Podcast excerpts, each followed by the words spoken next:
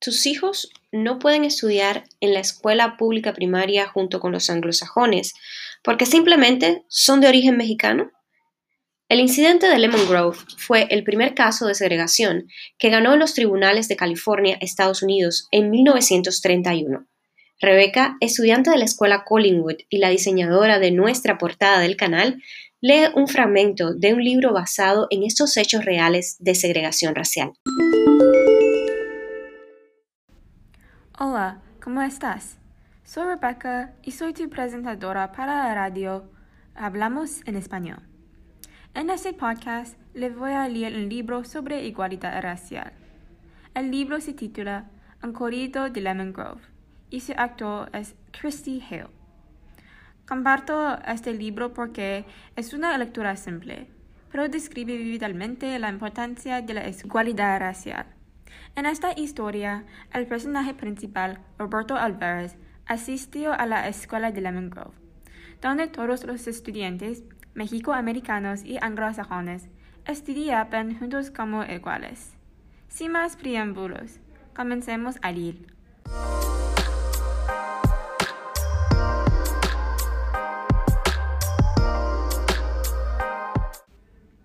En septiembre, Roberto se dio cuenta que se estaba construyendo un nuevo edificio en la calle Olivo, muy cerca de su casa. Durante el otoño, los niños del verón vieron, a través de los tablones de la verdad, que apareció un edificio de dos habitaciones parecido a un establo. A finales de noviembre, aparecieron de los columpios en su cerca del edificio. Las familias de barrio comenzaron a sospechar que se estaba construyendo una escuela para separar a los niños mexicoamericanos del resto de los estudiantes. Un día a mediados de diciembre, Roberto jugaba cerca de su casa cuando el director Green se le acercó. A diferencia de la junta escolar, quería que las familias mexicanas supieran sobre la escuela nueva. El director Green le dio a Roberto una hoja de papel que tenía dos columnas. ¿Te puedo pedir un favor? preguntó el director. Pedir la familia de tu barrio que marquen las columnas de la escuela si piensan en la escuela nueva y la de derecha, si no. En casa el tío de Roberto rompió la hoja de papel en pedacitos. De todas maneras, la noticia se difundió rápidamente y la comunidad decidió unirse para defenderse. El director Green les dijo a los niños que sus libros ya habían sido trasladados en la escuela nueva en Calle Olivo. Las maestras Ariel y Markland los llevaron hasta allí. Las maestras intentaron guiar a los niños hacia la escuela nueva, pero sus padres les habían dicho que no dejarán llevar a la caballeriza.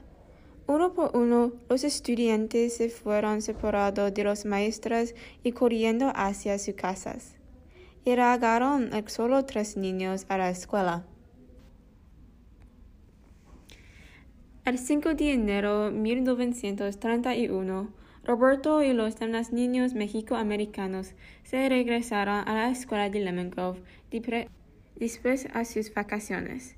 En la puerta de entrada se juntaron a compartir esas aventuras.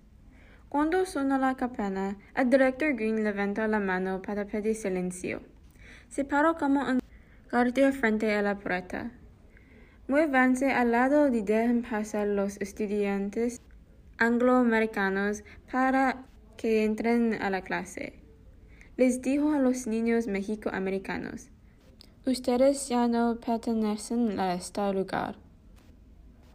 Por una noche, Roberto, su familia y los otros vecinos del barrio se, apretaron en la casa de los Bonilla.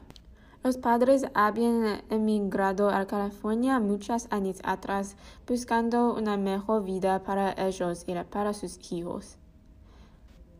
Querían que sus niños tuvieran una buena educación. Sin embargo, la escuela nueva era muy pequeña, construyendo a los materiales de muy mala calidad y repente útiles escuelas viejos. era un insulto. En Prade les recordó que sus hijos eran ciudadanos americanos ya que habían nacido en los Estados Unidos. Otros padres estuvieron de acuerdo. La mayoría de los niños eran ciudadanos americanos. Juan González propuso en la familia de juntaron para organizar la comité de vecinos de Lemon Grove. Si todos se negaban a mandar a sus niños a esta escuela, la Junta Escolar no podría separar a sus hijos los estudiantes angloamericanos. Juan González a la madre de Roberto viajaron a San Diego para reunirse con el cónsul mexicano. Enrique Ferreira. La cónsul les dijo que el gobierno mexicano pensaba que la situación en Lemon Grove era muy grave que tendría implicaciones negativas para otras comunidades mexicanas en Estados Unidos.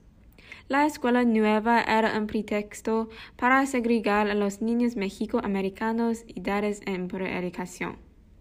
Apoya a sus familias ofreciendo el servicio de sus abogados. Los padres presentaron una demanda legal contra la Junta Escolar por querer segregar debido a su raza a ciudadanos estadounidenses. La comunidad mexicana organizó ventas de artículos usados y carnes asadas para recaudar dinero.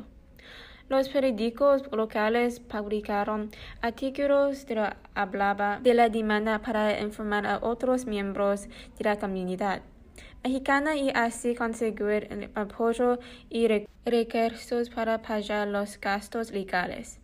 Mientras los padres trabajaban duramente en la demanda, Roberto y los demás niños boicotearon a la escuela nueva y nunca asistieron. En poco tiempo, Roberto participa más activamente de la demanda. Todos sabían que era el buen estudiante, así que el comité de vecinos lo eligió para representar a todos los niños. El 24 de febrero de 1931, el caso de Roberto Alvarez versus la Junta de Sindicatos del Distrito Escolar de Lemon Grove se presentó ante la corte del juez Claude Chambers. Roberto escuchó cómo la Junta Escolar defendía la creación de la escuela nueva no como una decisión racista para segregar a los estudiantes mexicoamericanos, sino como una forma de darles acceso a una educación espacial a quienes necesitaban reforzar su aprendizaje de inglés y a quienes tenían otras deficiencias. Roberto respondió a todas las preguntas de la Asia de Hans Chambers con inteligencia y en perfecto inglés contraciendo la falsa representación de los niños mexicanos por parte de la Junta Educativa. En jueves 12 de marzo de 1931, el juez Chambers emite su fallo en el caso. Entiendo que se pueden separar a algunos niños para mejorar su educación ya que necesitan instrucción especial. Pero separar a todos los mexicanos en un solo grupo solo puede hacerse infringiendo las leyes del estado de California se ordenó a la Junta Escolar que admitieran de inmediato a Roberto Alvarez y a los otros 74 estudiantes mexicoamericanos a la escuela de Lemon Grove, donde recibieron instrucción en igualdad de condiciones junto con los estudiantes angloamericanos. El lunes siguiente, cuando la campana sonó a las siete de media, Roberto y los otros estudiantes mexicoamericanos entraron a la escuela pasando por frente del director Green para aprender como iguales.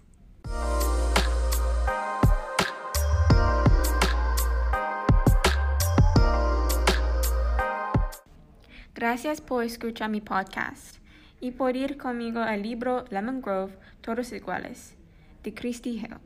Me llamo Rebecca y este es mi episodio para Hablamos en Español.